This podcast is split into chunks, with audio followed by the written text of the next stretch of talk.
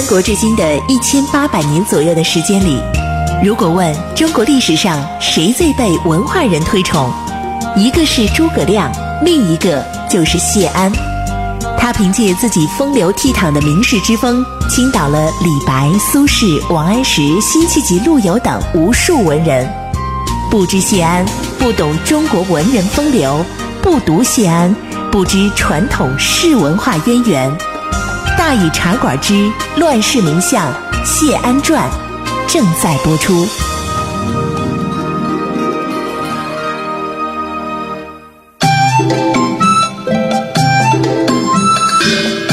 安是风流无奈何，欲将赤骥换青鹅。不辞便送东山去，临老何人与唱歌？今天呢，咱们继续给大伙儿说《乱世名相谢安传》。之前咱们说到哪儿啊？咱们说的谢安呐，终于是把大局基本搞定了啊，也使得环谢两家子呢出现了从来没有过的团结和睦。著名的国学大师于嘉熙先生在这儿也评论说：“知谢太傅处置桓氏是具苦心。”这咱们也说了，这句话呢点点评的确是很到位，也不可否认啊，谢太傅做事的风格是极讲求自然而然的，这正是他骨子里边啊，哎，道家思想的这种体现。他不会等到说困难呢跟山一样摆在面前，哎，再去当那个移山的愚公。也就是说，人家谢安呢可哎没有什么东西呢，那没有这个呃对拖拖延症。你像要碰上我们了，像我这拖延症是特别严重，所以这就是他骨子里边道家这种思想的一种体现啊。很多事儿呢就那么着，哎，不知不觉的就发生了。是吧？所以你就老看不着啊。说这谢安到底费什么劲儿干了些什么？总是自自然然、轻轻松松的，可是那结果呢，却又总是出人意料的好。如果不是很深入的去体会这事儿，是很难理解于嘉熙先生所说的这苦心的。不过现在呢，咱们说谢安这目标啊，是还谢两家呢，哎，团结和谐。大局基本搞定，但是哈目标还没有真正的实现。离到说国家呀真正的稳定，还有最后的最重要的一步还没走，这就是下游地区必须要有强大的军事力量。哎，那么很快在他的坚定推动之下，东晋历史上最具战斗力的一支劲旅北府兵，就以最快的速度建立起来了。说起北府兵的统帅，咱们大家呢应该啊，很多朋友熟悉南北朝，甚至不用熟悉南北朝，就是了解那段历史的朋友呢都知道，就是咱们芝兰玉树一般的这哎解公子谢玄。在北府兵重建之前呢，他就一直在荆州桓霍那儿当司马。啊，桓霍后来不是死了吗？他是一直干的安安稳稳，也不争斗，也不张扬，简直呢就跟当年谢安一模一样，哎，慢慢悠悠啊，顺顺当当。其实谢玄这一辈子都是以他这叔叔谢安为榜样的，绝对是又孝顺又听话一好孩子。在桓冲回荆州的同时呢，谢玄也接到朝廷的调令，原来的这个兖州刺史朱旭啊，不是调回上游镇守襄阳去了吗？哎，兖州暂时呢就空下来了。那么这一回呢，谢玄呢就以征西司马，哎，调任兖州刺史，带了朱旭的职。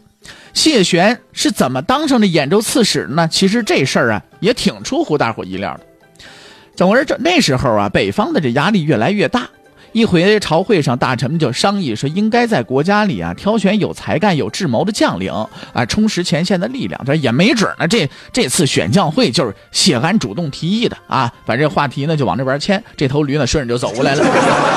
大伙儿就各自推举看得上的人。这时候呢，谢安直截了当说：“我推荐一人，推荐谁呀？谢玄。”大伙儿一听，呵，你推荐谢玄？不是吧？惊的有点不知道说什么了。这明目张胆的推举自己的亲戚，谢安做事一向不是这样的。可再看人谢安，哎，你怎么再次迷惑什么什么猜疑？我也不为所动。我推荐就是谢玄。这事儿就有两个疑问了。哪两个疑问？第一。这谢安为什么要冒天下之大不韪，非得推举自己的侄儿呢？其实为朝廷建一支军队，谢安早就打算好了。但是这支军队那可非同小可呀，他必须得交给既有才干、使唤起来还能顺手的人才行。你瞅这几大家族，给还家那是笑话，好不容易夺回来了又给他了，那哪行啊？给琅琊王氏、太原王氏，那也不行啊，因为这支军队给了谁，谁就过于强大了，就根本控制不了了。谢安是别无选择。他只能任用自己家的人，这样他才能把握住整个国家的大局，不至于再弄得大乱。这就是当时门阀士族的时候造成的结果。于是他就在孩子们当中啊，就选，哎，选着谁了？谢玄。这时候谢玄多大呢？三十四，正当年呢。谢玄有才干，性格也让他放心，而且谢玄当了那么多年的司马，对军队里的事儿十分的熟悉，无疑啊，最合适人选就是他了。这是一个疑问，另外一个疑问，他为什么非要自己来提议，而不是请别人替他说话呢？这件事看起来不太正常，因为这种事儿啊，早就有十分惯用的办法了。按常理呢，谢安呢就该授意一两个亲近的官员，由他们呢来大肆称赞谢玄一番，最好是一唱一和。然后呢，谢安再假装谦虚，不不不，不能是我们家的。然后呢，哎，又假装征询他，大伙儿觉得这件事该怎么办呢？最后一看，哦，大伙儿没反对，行，那好吧，那我就我们家的得了。哎。既然大伙儿这么信任他，就让他出来接受接受考验吧，这事儿不就办成了吗？这是古今官场最惯用的一小伎俩了。但是谢安可偏就不这么干，宁愿被人指责，也要自己来说。那为什么呢？这就是谢安性格当中也很重要的方面，不结党员不是虚伪。怎么回事？谢安一生啊，都是一追求真性情的人，从来呢不跟别人一块结党，不在自己的这小团体里边寻求援助。他也十分欣赏这种真性情的人，哪怕说你什么正经事没有，干不了，但是你有真性情，不虚伪，谢安就喜欢你，甚至护着你。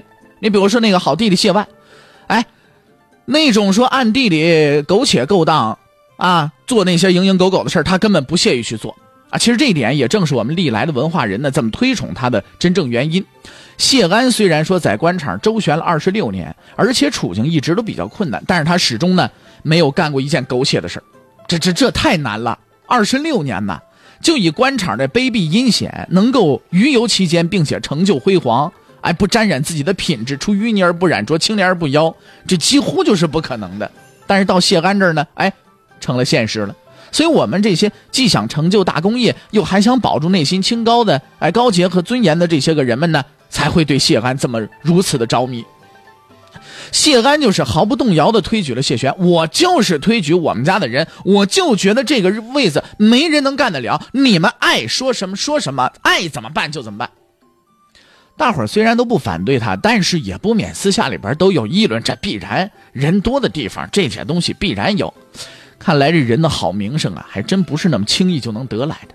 谢安如此的众望所归，出了这么一点小问题，大伙还不依不饶呢，是吧？所以说这个人呐，名声名节重要是重要，但是这东西经营起来太困难了。而十分出人意料的是，这时候一向与谢家为敌的西超跑出来说话了，就是原来桓温的那个啊手底下人，他曾经跟谢玄一起在桓温手底下干活，对谢玄非常了解啊。也许是他觉着以往啊对谢安太过分了，但是谢安呢并没有因此记恨他，也没有回过头来来整他，心里有些愧得慌了。哎，也有这种可能性啊，咱只是猜测。